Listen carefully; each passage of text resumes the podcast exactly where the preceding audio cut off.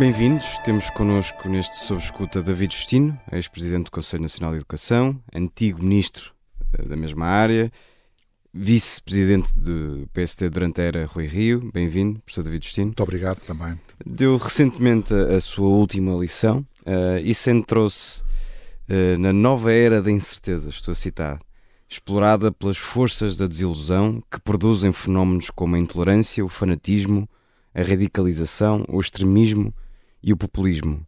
Estamos já a assistir a isso em Portugal? Sim, já, já estamos a assistir a isso. Aliás, aquilo que eu tentei hum, destacar é que esta era da incerteza não é nova, ou seja, o seu desenvolvimento vem praticamente desde os anos 70, 80 uh, do século passado.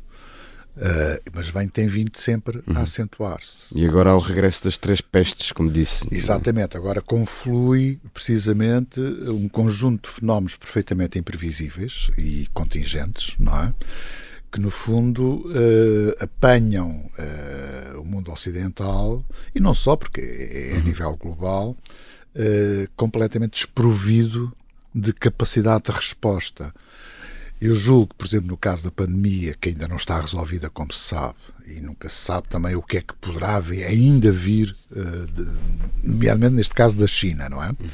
Uh, quer dizer, não está encerrado o ciclo da pandemia, foi aberto o ciclo da guerra e com o fenómeno inflacionista uh, foi aberto o um novo ciclo que, que eu designo poderá corresponder à fome, mas que é um, é um ciclo de empobrecimento uhum. de parte da população mais frágil a nível global. E, portanto, recuperamos as, os três dos cavaleiros do Apocalipse, é? em que é a fome, a a peste, a guerra, falta só o último, que é a morte, uhum. mas essa não está necessariamente. Eh, para muitos está, mas eh, neste caso não está. O, e o, olhando para Portugal, o agravado da crise, o aumento da tensão social, o descrédito das instituições, estes três fenómenos e outros que poderíamos citar são um terreno fértil para os polos, para os extremos? Sim, claramente. Eu julgo, eu julgo, que o risco que nós corremos é precisamente de passarmos da incerteza para aquilo que eu designo que é era dos extremos, não é? Que é eh, uma radicalização, não só da vida política, mas uma radicalização, uma polarização dos próprios países. É? Eh, e eu julgo que uh, temos de estar muito atentos e reconhecer que uh, a chamada governação ao centro, não é? Que não é um problema só de Portugal, é um problema geral. Uh, é, está cada vez mais desacreditada por vários fatores, mas acima de tudo por uma manifesta falta de confiança que os cidadãos têm nas instituições. Neste caso, na instituição política, não é? E, é, e, esse é o grande risco, é um esvaziamento das soluções mais centristas e mais moderadas que acabam por sucumbir perante a dicotomia dos extremos. É? E é essa luta de extremos que eu julgo que é o pior que pode acontecer às próprias democracias liberais. É? Uh, e, portanto, eu utilizo indicadores vários, uh, mas que vêm demonstrando já dá desde os anos 90, que há esta radicalização progressiva. Nós às vezes não notamos, não é? Porque vivemos na uhum. bolha, uhum. não é? Mas quem se consegue pôr de fora, quem consegue ter uma atitude, ou pelo menos uma, uma, uma abordagem mais científica e mais baseada em evidência, começa a, a ver que esse movimento é um movimento uhum. que já tem raízes, não é? E que, eventualmente, aquilo que nós estamos a viver atualmente é precisamente esta, esta, este auge uhum. da incerteza. Ou seja, as pessoas cada vez, quando há vários níveis de incerteza, digamos, um acentuar, um densificar dessa incerteza, as pessoas começam a reagir porque têm medo, porque não têm confiança e, acima de tudo, começam a procurar uh, outras certezas. É? E quando eu digo procurar outras certezas, tem muito a ver até com a dimensão mais da crença, uhum. Eh, dos negacionismos, que leva também a uma necessária radicalização. Depois do período da intervenção da Troika, assistimos a crescimento de partidos como o Bloco de Esquerda e PCP, tiveram resultados muito expressivos uh, nas legislativas desse, desse ano. Pode acontecer o mesmo com o Chega? Sim. Como resposta. Sim, sim. Uh, o problema é que o Chega tem um discurso uh, que é um discurso de denúncia. E isso, para quem uh, deixou de confiar nas instituições de, do regime, uh, acaba por ser um polarizador, acaba por ser a trair, Se nós observarmos bem, o Chega não tem uma visão da sociedade não é? Não tem uma já concepção. Teve, já teve duas, aliás. Uma mais liberal que, entretanto, abandonou. Sim, mas, quer dizer, mas vive precisamente do imediato. Uhum. E isso, de certa forma, cria a ilusão uh, de que eles são uma alternativa e que eles, no fundo, é que contrariam a falta de credibilidade, digamos, das soluções mais moderadas. Uh, e nesse sentido, eu acho que o fenómeno é perfeitamente compreensível não necessariamente com as dimensões que tem. Uh, eu acho que há depois aqui algumas coisas que não. Por exemplo, uh, teve um bom resultado no caso das legislativas, mas no caso das autárquicas teve um péssimo resultado. É? E acima de tudo tem, uh, digamos, uma fragilidade orgânica muito forte, ou seja, uh, o André Ventura é, é o polo, uh, digamos, aglutinador de tudo e mais alguma coisa. E é precisamente também com isso que ele vai contendo as, diferentes, as divergências que existem dentro do próprio partido. E isso leva precisamente a que uh, a bolha, esta bolha do Chega, ou possa arrebentar ou possa continuar a crescer. Portanto, está muito dependente daquilo que os dois grandes partidos que estão no sistema político façam e do tipo de comportamento que eles possam ter, nomeadamente se geram ou não geram confiança entre seu, os seus eleitorados, porque se não geram essa confiança, se não contrariam essa, essa desmobilização e esse descrer, não é? Eh, é natural, é natural que eles procurem soluções mais radicais. Mas esse, esse desvio para os extremos pode acontecer também dentro dos partidos do centro, explico. Vimos isso acontecer, por exemplo, no Partido Republicano nos Estados Unidos, vimos Sim. isso acontecer no Partido Trabalhista do, no Reino Unido, que teve uma viragem completa à esquerda. Isso pode acontecer no PS e no PSD. Vamos lá ver. Está-me a falar em duas situações, quer no caso do Reino Unido, por exemplo, quer no caso dos Estados Unidos, em que há uma situação de bipartidário. Uhum. Não é? Há uma alternativa, uhum. trabalhistas, e, ou seja, conservadores e liberais, trabalhistas e conservadores. Isso aí, eh, digamos que essa, essa radicalização tende a passar pelo meio desses uhum. grandes partidos. No caso português, a situação já é diferente, porque já não temos um sistema efetivamente bipartidário de quase rotativismo uh, bipartidário, mas já temos um peso significativo dos extremos. É? Ou seja, uh, nas últimas eleições, quer queiramos, quer não, se somarmos PS e PSD, dá uma percentagem enorme. Agora, isso não quer dizer que dentro destes próprios partidos não haja soluções mais radicais ou mais conservadoras de um lado e depois, por outro lado, mais esquerdistas de outro, não é? Menos moderadas.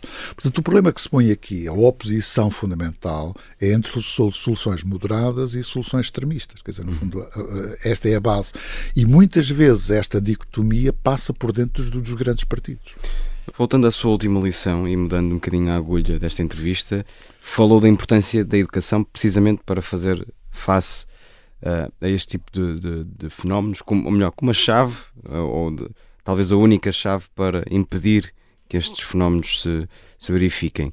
E disse também que era imperativo valorizar o papel do professor. Tinha, na primeira fila, o Ministro da Educação, João Costa. Com tudo a que temos assistido, o Governo está a falhar na estratégia para a educação? Eu ia quase dizer saber se havia estratégia. Eu acho que há, havia. E era precisamente as questões que eu diria são questões organizacionais. Houve uma desqualificação progressiva. Carreiras, eh, gestão da rede, gestão de recursos humanos, houve uma degradação clara. Acumulando eh, problemas, eh, e à medida que esses problemas se vão acumulando, tornam-se cada vez mais difíceis de resolver. Quanto mais tarde, pior. O que havia também, nomeadamente por parte deste ministro, quando era secretário de Estado, foi uma tentativa de reorientação dos conteúdos da educação e dos propósitos da educação. E é nessa que eu divirjo bastante. É? Uh, e portanto eu não estava, quer dizer, não utilizei a minha lição para claro. dar recados ou mensagens, até porque tenho uma relação de amizade, por exemplo, com o, com o atual Ministro da Educação, não? portanto é meu colega de faculdade e tudo. Portanto não tinha que dar recados, se eu tivesse de dar algum recado já lhe tinha dado pessoalmente, não é? Mas acima de tudo é, é, é reconhecer que os problemas, quando não se resolvem na altura própria, tendem a tornar-se cada vez mais. Mas não se resolvem porquê? Foi Ministro da Educação um há quase duas décadas que os problemas, ou melhor, as reivindicações dos professores, no caso, Sim. são mais ou menos as mesmas. Pois, há falta de coragem o contexto, política. O contexto é diferente. Uh, vamos ver, lembra-se da crise dos professores. E na crise dos professores, aquilo conduziu precisamente a uma espécie de chantagem por parte do Primeiro-Ministro António Costa, relativamente, ou seja, se aprovarem isto, eu demito-me. E, portanto, estava na perspectiva de ter eleições antecipadas, é? num contexto que era extremamente favorável ao Partido Socialista. Aliás, como depois mais tarde se veio verificar. Uh, e nesse sentido, o problema não era só a justeza ou não justeza das reivindicações dos professores. E eu acho que eram justas. Mas a forma de resolver ou não resolver. Nós propomos, na altura, respeitando precisamente aquilo que estava, eh, as limitações orçamentais que existiam, tentar encontrar um plano, 3, 4, 5 anos, em que pudesse haver uma recuperação, eh, digamos, do tempo eh, que não foi contabilizado, e nessa recuperação pudesse, de certa forma, compensar a diminuição de professores que, obviamente, estava já a, a registar-se. E é claro que, perante esta, esta posição do Primeiro-Ministro, eh, a nossa solução perdeu, digamos que, ou seja, não houve hipótese eh, de o fazer. E eu continuo a pensar, agora, sendo agora mais difícil, que o problema da contabilização do tempo de serviço tem efeitos, eh, digamos que, uh, orçamentais, mas se for uh, construído um plano, também 3, 4, 5 anos, de forma a recuperar progressivamente, uh, digamos, esse tempo, eu julgo que é uma solução de compromisso que é possível. Se entramos numa posição mais radicalizada, dizer isto não pode ser e dizer que não. Que é, no fundo, a posição do governo. É, o que vai dar é que isto, mais tarde ou mais cedo, rebenta novamente. E, portanto, rebentou agora, vai continuar a rebentar logo que seja possível. Portanto, é perfeitamente natural que uh, da parte, quer de professores, quer da parte do governo, tem de haver cedências mútuas no sentido de encontrar uma solução. Portanto, o mais importante é, é dar uh, segurança às pessoas. É dizer assim: olha, não tenho tudo aquilo que queria, mas vou ter aqui uma solução que me compensa face às perdas que registrei. E nesse sentido, mesmo o impacto orçamental tem que ter em atenção a quantidade de pessoas que se vão reformar nos próximos tempos e, portanto, não creio que o impacto, se for um impacto diferido, não é? Não creio que haja grandes problemas a nível do orçamento. Mas, mas essa questão não é a única reivindicação dos professores. Eh, a questão da colocação Sim. também é, é um é, tema antigo. Essa parte das colocações... Porquê é que não é possível resolver isso? É, é, é um...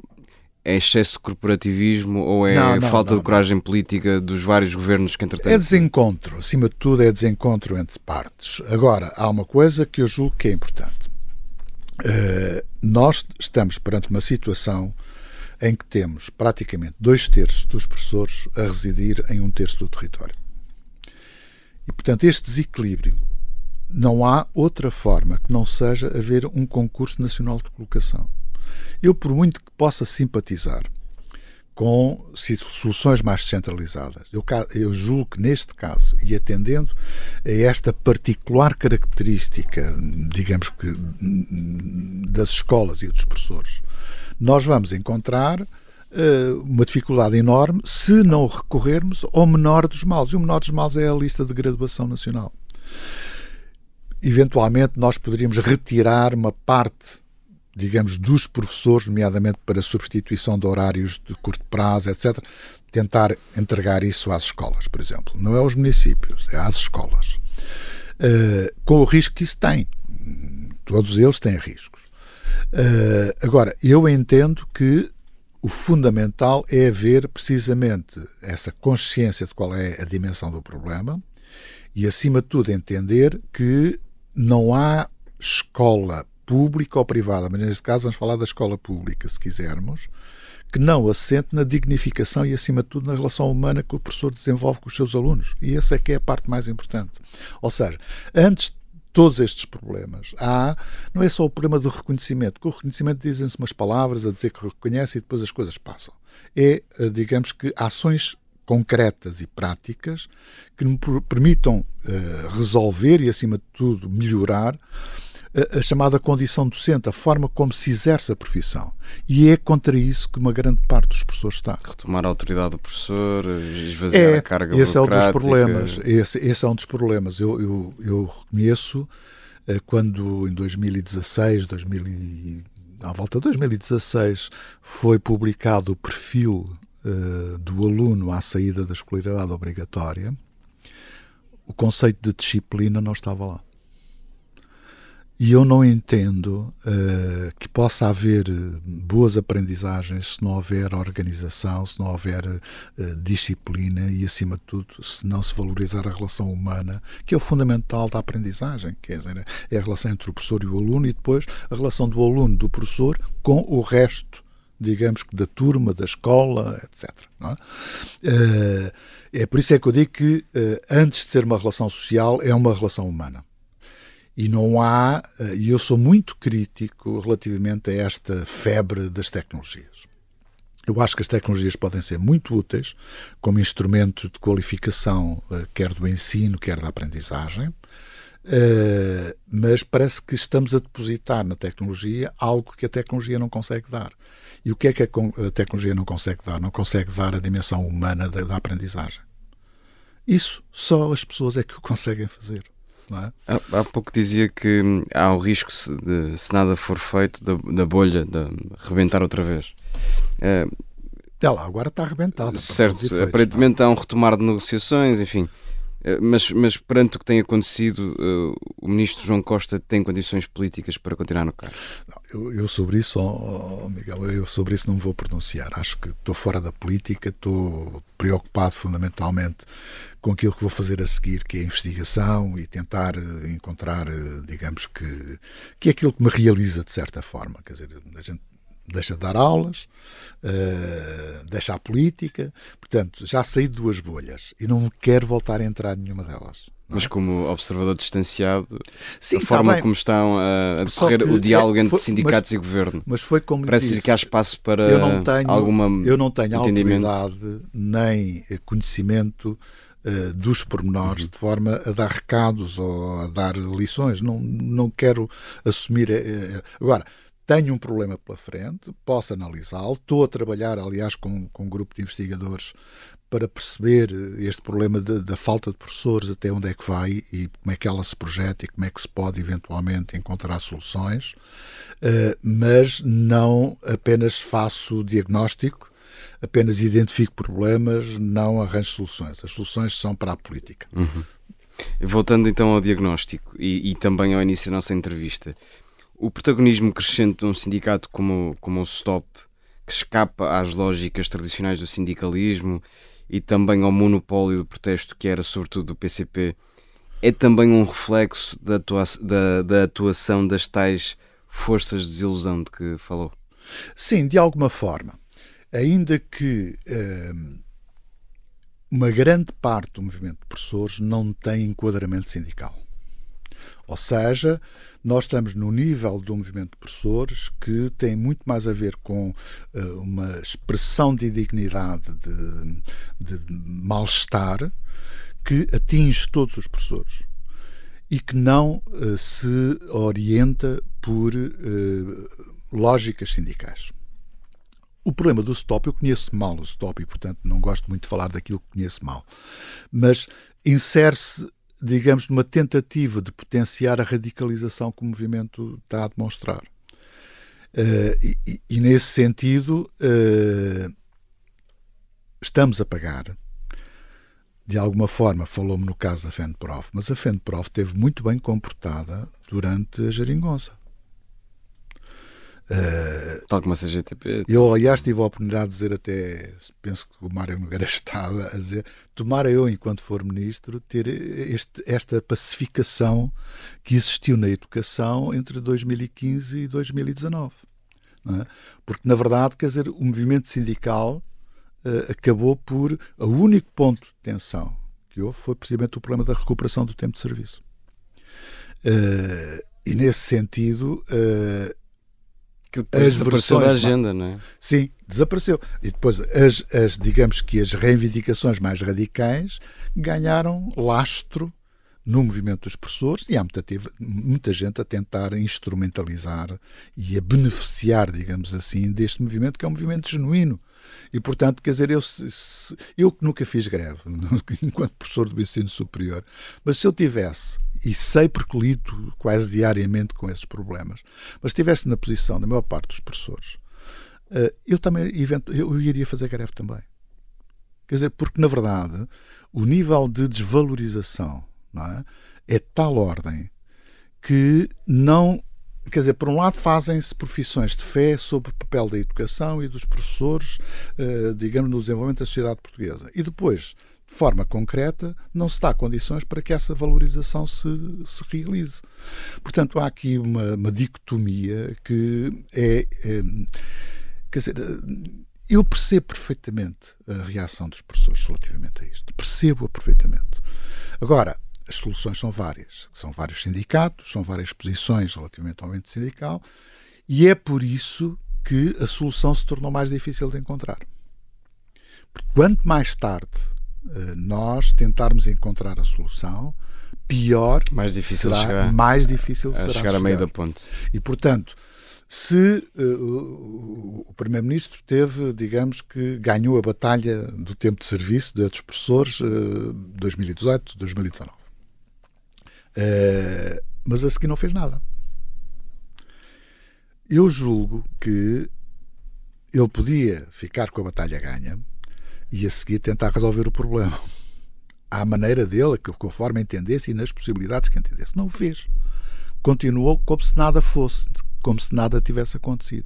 E esse é o principal problema. Muito bem. Uh, dá-se, vamos mudando aqui de tema, dá-se a coincidência de fazermos esta entrevista cerca de um ano, quase um ano depois das eleições legislativas que deram precisamente a maioria absoluta a António Costa. Já percebeu, e aqui apelando uh, ao seu uh, diagnóstico, já percebeu o que falhou exatamente ao PSD nessa altura? Eu estou muito, muito afastado da, da política partidária. Uh, mas aí era, era protagonista nessa altura. Pois, eventualmente podes fazer. Mas lá vem uma coisa. Aquilo que se nota é que o eleitorado, que é tradicionalmente de esquerda, teve medo da mudança. E, eh, digamos, o efeito das próprias eh, sondagens, que nos estavam muito próximas, ou seja, nunca há muito tempo que a hipótese de ter uma alternativa que ganhasse foi tão real quanto isso. E o que é verdade é que a maior parte das pessoas, nomeadamente situando-se no quadrante ideológico da esquerda, uh, acabaram por ter medo desta solução. Portanto, aqui não há problema de saber quem tem a culpa, quem não tem a culpa, não estou a fazer um julgamento, mas é uma realidade objetiva. Em segundo lugar, eu julgo que uh, o Partido Socialista jogou muito bem também com o medo relativamente aos mais idosos.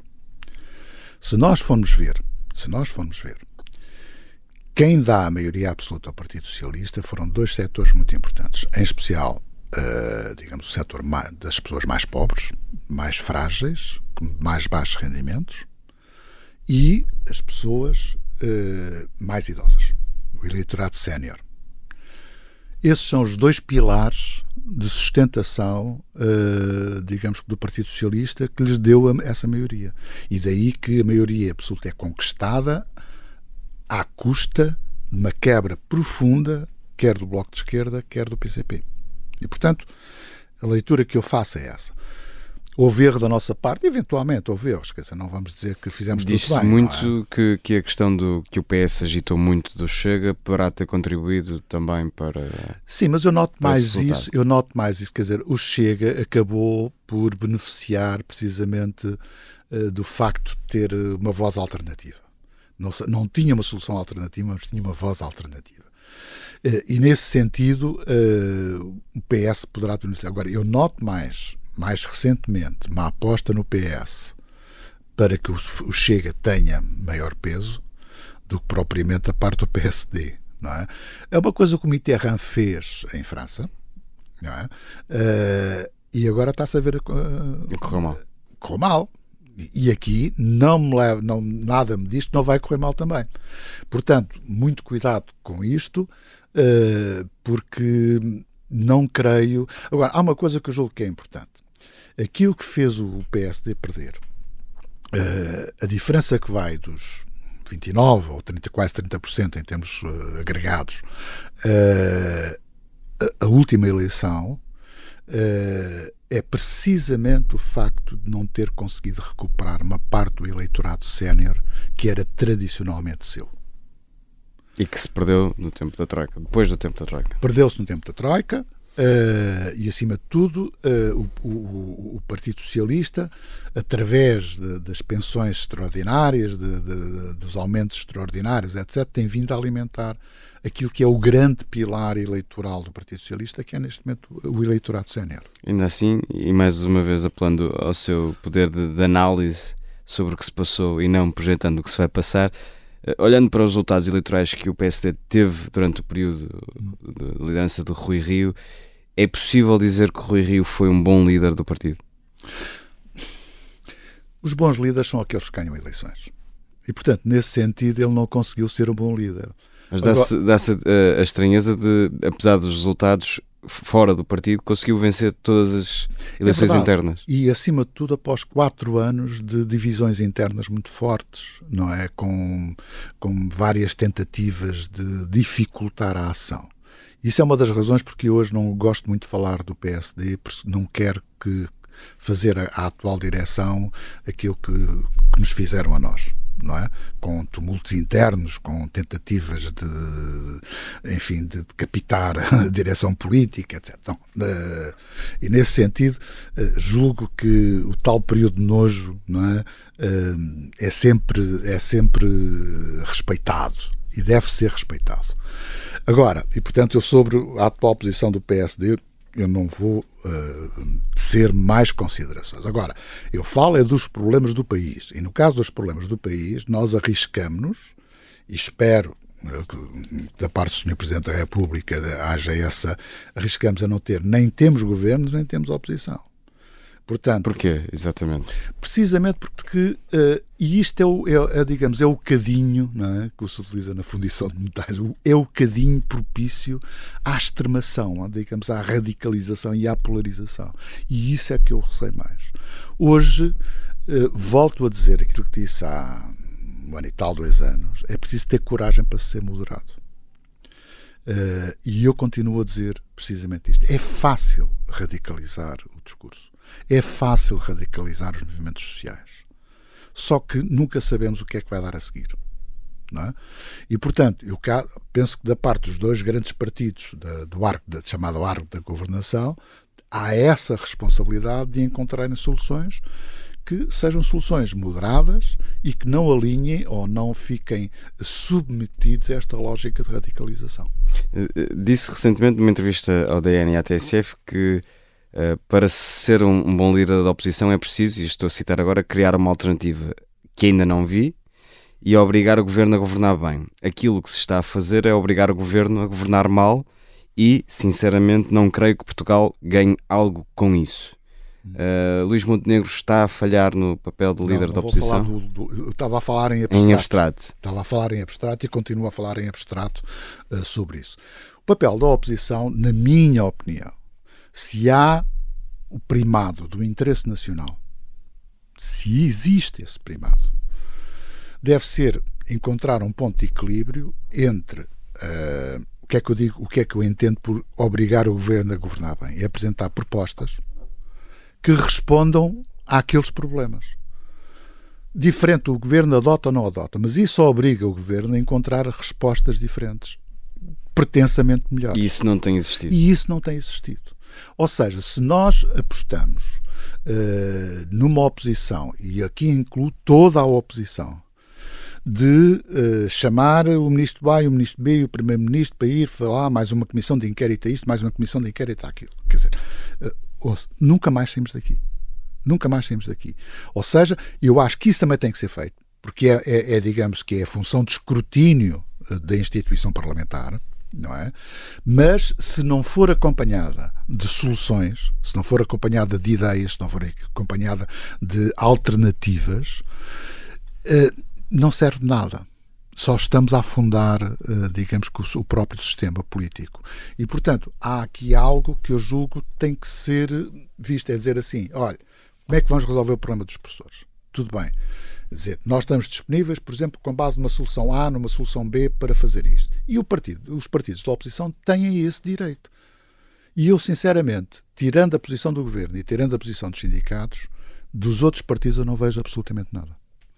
Uh, mantendo sempre o fio condutor que é uh, os tais uh, o, tal nova era da, da, da, incerteza e as tais forças da desilusão e mais uma vez já percebi que não quero falar em concreto sobre a liderança do PSD, mas mais uma vez no plano abstrato e, e, para projetar o futuro do partido e da direita também, e da política, no caso, o PSD tem de resolver ou não a questão das alianças com o Chega. Até ver, é, tem sido ambíguo para dizer o mínimo sobre se deve ou não e em que cenários é que deve fazer essas alianças? É interessante porque na altura em que o Dr. Rui Rio liderava o PSD também dizia que havia ambiguidade. É? Enquanto para mim nunca houve ambiguidade nenhuma porque sabíamos perfeitamente o que é que queríamos. Outra coisa completamente diferente é saber depois o que é que o eleitorado quer. Uhum.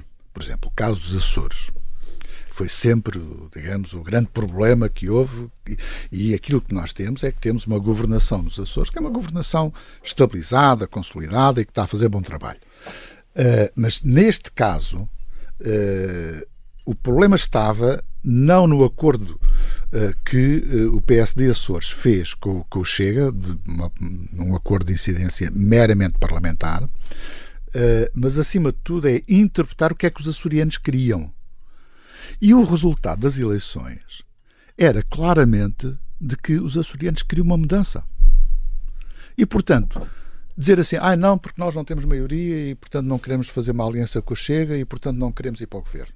Era trair a vontade expressa pelo eleitorado açoriano naquilo, nas urnas. E, portanto, entre uma coisa e outra, eu julgo que, com algum pragmatismo, o PSD Açores fez bem em uh, arranjar aquilo. Nomeadamente até porque há um bocadinho de histórias no meio daquilo tudo, que a maior parte das pessoas às vezes não conhece, uh, mas que também uh, influenciaram essa mesma decisão. E nós fomos massacrados pelo facto do PSD Açores ter feito esta opção. Como se o PSD Açores tivesse, obedecesse a uma subserviência, digamos assim, política ao PSD Nacional. Portanto, tem autonomia para o fazer e devo dizer, quer dizer, eu disse assim, olha, eu acho que isto vai ter custos. Eh, disse-o numa comissão política, isto vai ter custos. Mas, perante aquilo que for o resultado das eleições, eu acho que o PSD não pode alijar a responsabilidade de assumir a E isso mantém-se também no plano nacional, essa regra? Eu não sei se mantém, tudo depende da conjuntura, porque a conjuntura é completamente diferente. Quer dizer, eh, nos Açores eram dois deputados do Chega, aqui são muitos mais, não é? Eh, portanto, a situação é diferente. Eu acho que numa situação destas nós não devemos fazer previsões, nem estimativas, nem construir cenários, quer dizer, é saber o que é que dá. E saber interpretar a vontade do eleitorado. Porque depende muito disso saber interpretar o que é que o eleitorado, com um determinado resultado, quis. Aquilo que o eleitorado quis uh, nas Não. últimas eleições foi dar estabilidade e obrigar o Partido Socialista a governar. Quer dizer, foi assim. Então, tomem lá. Dizer, as pessoas não, nem tinham consciência que havia uma maioria absoluta. Essas coisas não se, não se prevêem, uhum. não é? é? São o resultado do processo. Mas a leitura que se faz é que o eleitorado não quis, uh, digamos, estas visões, não quis mudar, não quis mudar face à alternativa que se colocava por parte do PSD e, portanto, entregou ao PSD, ao, ao PS, nem que seja pelo medo que teve, é? entregou ao PS a responsabilidade de governar.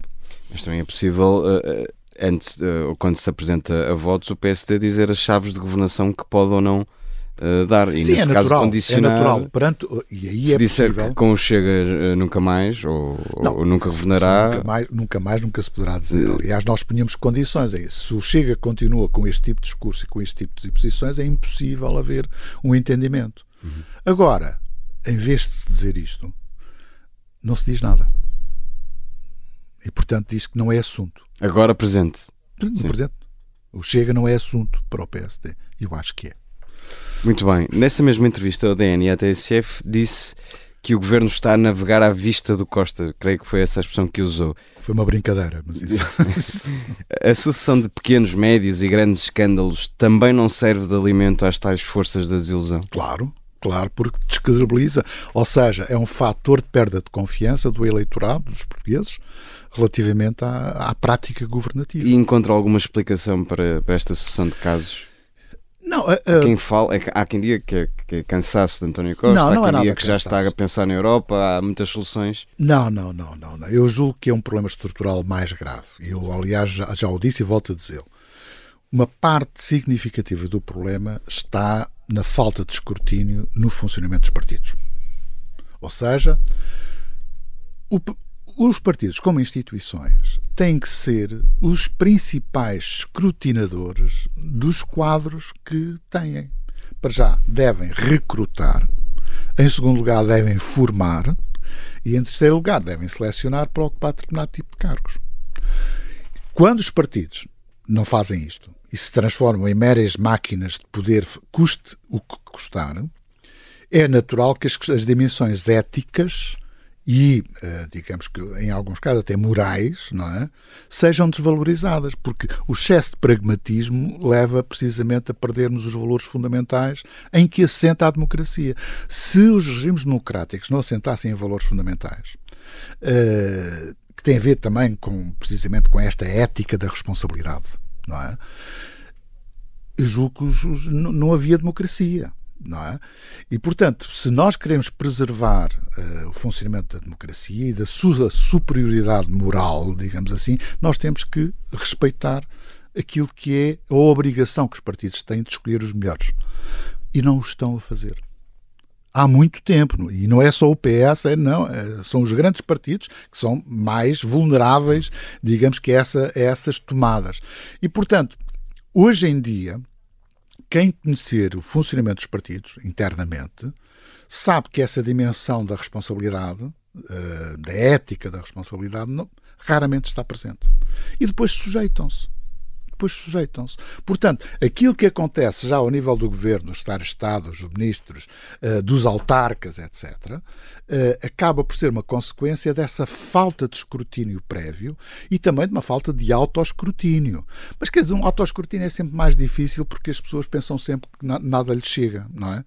E, portanto, então tem que ser outras instituições a condicionar isso.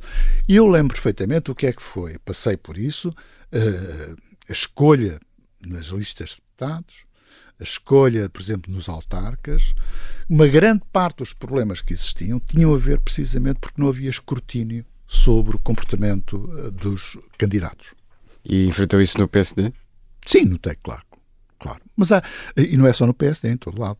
Quer dizer, até, até no Chega. Quer dizer, onde, na verdade, as coisas se tornam menos, eh, eu diria que menos claras, porque são feitas sempre com muito cuidado e a nível interno, no PCP. Não é? Isso aí não, não tínhamos dúvidas nenhumas. Todos os outros partidos são afetados por este tipo de problemas.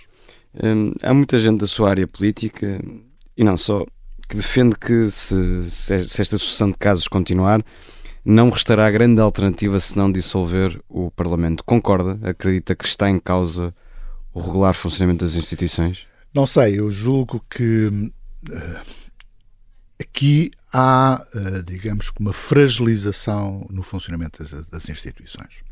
E, portanto, não é eh, um funcionamento regular, utilizando a expressão, não é? Eh, mas há, outros, há outras condicionantes e há outras variáveis que têm que ser uh, tidas em linha de conta.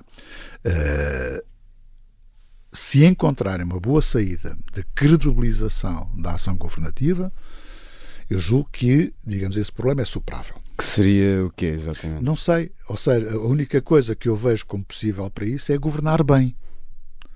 E em vez de andarem a encher os meios de comunicação social com declarações diárias não é? e fogotórios, não é?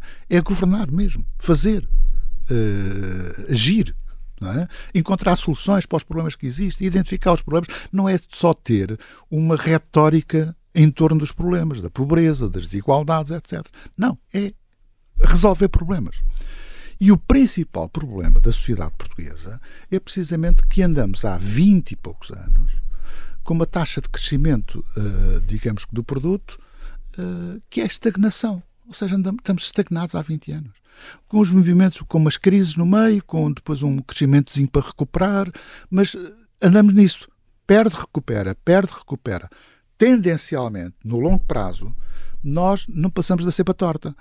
E, portanto, não há nem o problema do desemprego, nem o problema das oportunidades para os mais jovens, nem o problema da imigração, tudo isto está dependente precisamente de pormos o país a produzir e a criar riqueza. Porque assim é possível depois superar o problema quer das desigualdades, quer o problema da pobreza, quer o problema dos baixos salários, etc. Quer dizer, não há outra forma. E eu vejo que o foco de há muitos anos não está nisso. Ou seja, o foco da ação política está sempre virada para assuntos muito interessantes eh, e que são problemas, mas que não resolvem nada. Quer dizer, nós, eu, eu devo confessar, estou, estou, cansado desta retórica. A retórica das desigualdades. A retórica, quer dizer, é uma retórica que, que se instalou que não permite encontrar essas soluções. E é por isso é que eu digo que nós temos, somos uma sociedade, felizmente, uh, de funcionamento da economia de mercado, somos uma sociedade de lógica capitalista uh, e eu continuo a pensar o que aquilo que nós precisamos é de criar mais riqueza e não termos medo de querermos ser ricos. Qual é o problema? É? Quer dizer, há, há uma espécie de, de, de estigma de quem cria riqueza que eu não posso aceitar porque são eles que, no fundo, podem resolver o problema do desemprego, são eles que podem resolver o problema do país, são eles que podem resolver o problema das desigualdades. Se nós tratamos os criadores de riqueza, sejam eles pequenos, grandes ou médios, ou seja o que for, como uma espécie de outsiders que, cuja apreciação não é positiva, então estamos a enterrar. Quer dizer, é, é, é isto que eu, que eu digo sem uh, de, ah, mas isso é uma posição muito não é ideológica, é uma, uma educação perfeitamente uma posição perfeitamente pragmática e uh, objetiva. Quer dizer, uh, andamos, as pessoas têm que meter isto na cabeça. São 22 anos de crescimento que eu diria vergonhoso. né? e depois ainda estou à espera que haja um dirigente político que diga às pessoas que estamos em clima de guerra. Não é só o problema da inflação, com as dificuldades enormes que isso traz. Nós vivemos em contexto de guerra. Eu sei que a maior parte dessas pessoas nunca viveu em contexto de guerra. Eu também não vivi, mas pessoas, como tenho uma dimensão mais de historiador e de sociólogo, sei o que é que se passa em, em contextos de guerra. Nós não temos tropas uh, na frente de batalha, mas estamos envolvidos na guerra, quer queiramos, quer não. E se as pessoas não percebem isto e não percebem que isto não é, uh, não vale a pena continuar a fazer grandes festas e com grande folclore, e há que ser rigoroso, há que ser uh, determinado no que diz respeito à vontade de superar a situação, mas acima de tudo temos que trabalhar bastante e bem e melhor. Não é?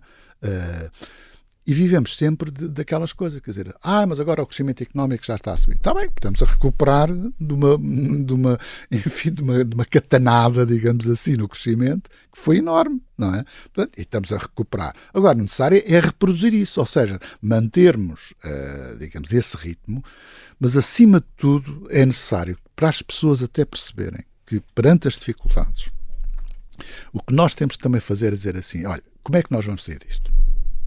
Quais os setores que nós vamos uh, privilegiar ou não privilegiar. O mercado funciona de alguma forma como uh, o selecionador, digamos que, dos, do, das dimensões que vão ser mais valorizadas ou menos valorizadas. Mas também a ação política e as políticas económicas também têm esse objetivo.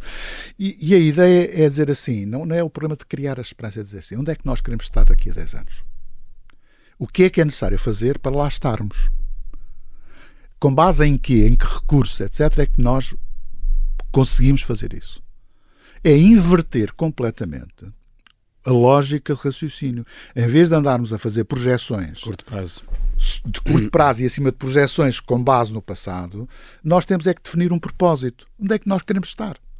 E não é preciso ser muito criativo. Agora, temos é que ser razoáveis na ambição que temos. Não vale a pena ter uma ambição desmedida, sabendo de antemão que ninguém vai acreditar naquilo. Não é? Portanto, é isto que eu julgo que era necessário fazer uh, e que eu, sinceramente, não vejo vontade de ser feito. Uhum. Estamos a chegar à, à, fase final da nossa entrevista. Uh, temos tempo ainda para falar sobre Marcelo Rebelo de Sousa. A relação entre a anterior liderança do PSD e o Presidente da República nem sempre teve momentos felizes. Basta recordar aquele episódio com Paulo Rangel durante as diretas do PSD. Eh, faz uma avaliação positiva do Presidente da República? Não, não faço avaliações. nem quem, na sua qualidade quem, de professor. Nem, nem isso. Porque, quer dizer, eu não, não, não apliquei nenhum teste ao Sr. Presidente e, portanto, ele não me respondeu. uh, e, e, portanto, não consigo ter dados objetivos para fazer uma avaliação. Eu continuo a dizer que o papel do Presidente da República é um papel de equilíbrio, de garantia uh, de haver soluções e, acima de tudo, de se focar a sociedade portuguesa naquilo que são os seus grandes desafios. Eh, e acho que aí o Sr. Presidente da República tem um papel fundamental a desenhar. E, acima de tudo, também tem um papel no que diz respeito, digamos que. Ehm, eu, eu, eu tive a trabalhar 10 anos com o professor Cavaco Silva. São personalidades como, muito diferentes. Como, como seu assessor. São dois estilos completamente diferentes. Uh, eu lembro-me uma vez, uma vez estávamos a falar com precisamente sobre o problema de que era necessário falar ou não era necessário falar. E eu tenho um, um princípio que é dizer assim: a palavra é, está sujeita também à lei da oferta e da procura. Se falamos muito, vale pouco. Se falamos pouco, pode valer muito. Porque falar pouco e não dizer nada também não, não acrescenta. E, portanto, nesse aspecto, o estilo uh, do professor Marcelo Gonçalves é completamente diferente. Completamente diferente. Nós podemos gostar ou não gostar, quer dizer, podemos dizer. Agora, há uma coisa que eu sei: a maior parte das, dos portugueses gostam deste estilo. Uh, e é natural também que, face a este nível de exposição, os problemas que existem com os governos, com as instituições, com os tribunais, seja com, com a saúde, com a educação, etc., também deteriorem a própria imagem do presidente porque na verdade, por mais que ele faça, não se consegue resolver de um, de um, momento para o outro. Portanto, eu tenho uma avaliação claramente positiva, não estou nada arrependido de ter uh, subscrito a posição do PSD de apoio objetivo, e foi o primeiro apoio também, partidário uh, ao Sr. Presidente, ao, ao, candidato Marcelo Rebelo de Sousa. E, portanto, não estou nada arrependido. Agora, digam-me assim, eu optaria por outro estilo, eventualmente, mas isso está dependente precisamente de quem são as pessoas. Quer dizer, claro. há uma dimensão pessoal que é muito forte. Uh, projetando já as próximas presidenciais, o, o PST parece estar inclinado a apoiar a candidatura de Luís Marques Mendes, enquanto vai suspirando por um eventual regresso de Pedro Passos Coelho. Votaria enquanto militante social-democrata em qualquer um dos dois sem dramas? Só vendo. Só vendo. Uh, isso é daquele tipo de coisas. Vou exercer o meu direito de, de eleitor, Uh, e nessa altura farei a análise que eu entender face aos vários candidatos que vão aparecer, com certeza, não é? Mesmo a terminar, disse na sua última lição que é académico, é um académico que de vez em quando dá uns pontapés na uhum. política, um regresso à política está fora dos seus planos. Está, está, completamente. Nem que Cristo deixe a terra, citando Eu não sou católico. sou agnóstico e, portanto, não utilizo essa imagem. Uh, Aquilo que eu digo é que foram quatro anos muito intensos, de grande cansaço e de alguma frustração, diga-se passagem, também não vou disfarçar isso. Agora. Frustração porquê já agora? Porque, no fundo, muito daquilo que ambicionávamos, muito daquilo que trabalhámos durante esses quatro anos, não conseguimos concretizar. E, portanto, a frustração vem daí. Não é o problema do ganhar ou não ganhar. É o problema de saber se calhar não tivemos a melhor resposta ou a resposta que uh, o eleitorado estava à espera. Uhum. Ainda que eu continuo a pensar que uh, o nível que foi atingido, que está perto dos 30%, não é? Uh, é um nível que não vai ser fácil de superar no futuro. É claro que as coisas uh, mudam muito, os contextos mudam muito, o eleitorado também tem essas mudanças, mas não vai ser fácil. Mas é nesse sentido que eu digo: uh, vamos ver. Uh, agora, regressar à política ativa não, não, não, está completamente fora, ou seja, foi uma bolha em que eu estive metido uh, e que eu encerrei no dia 1 de fevereiro do ano passado.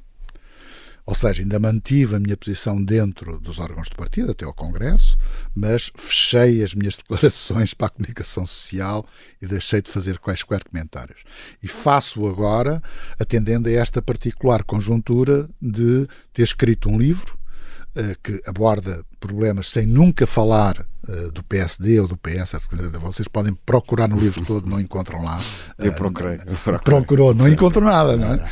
Portanto, foi de propósito não é? Uh, e portanto, porque o facto de eu ter saído da bolha, uh, daquela bolha política, deu-me distância e acima de tudo deu-me uh, saúde mental também, porque ao mesmo tempo também deixei de participar nas redes sociais, que é outra fonte de, de ilusão e de acrimónia. Uh, quer dizer, há ali são coisas mal frequentadas e sinceramente eu não gosto de andar em locais mais frequentados. Tem lá gente muito boa, mas tem gente muito má. E portanto eu prefiro estar de fora. E foi isso que me permitiu ter, eh, digamos que, a paz de espírito para escrever o livro e, acima de tudo, para fazer a minha última aula eh, que fiz na, na passada terça-feira. e, portanto, não voltarei a isso. Não voltarei também a dar aulas, porque não, estou a, não vou agora eh, prolongar a minha carreira, mas vou manter o meu trabalho de investigador, de pensar um bocadinho sobre a sociedade portuguesa, o mundo e também pensar um bocadinho sobre a educação. Isso é um dever porque me preenche também, mas a ação política, nomeadamente partidária, eh, não. David Destino, muito obrigado por ter vindo ao obrigado, sou eu também pela vossa atenção.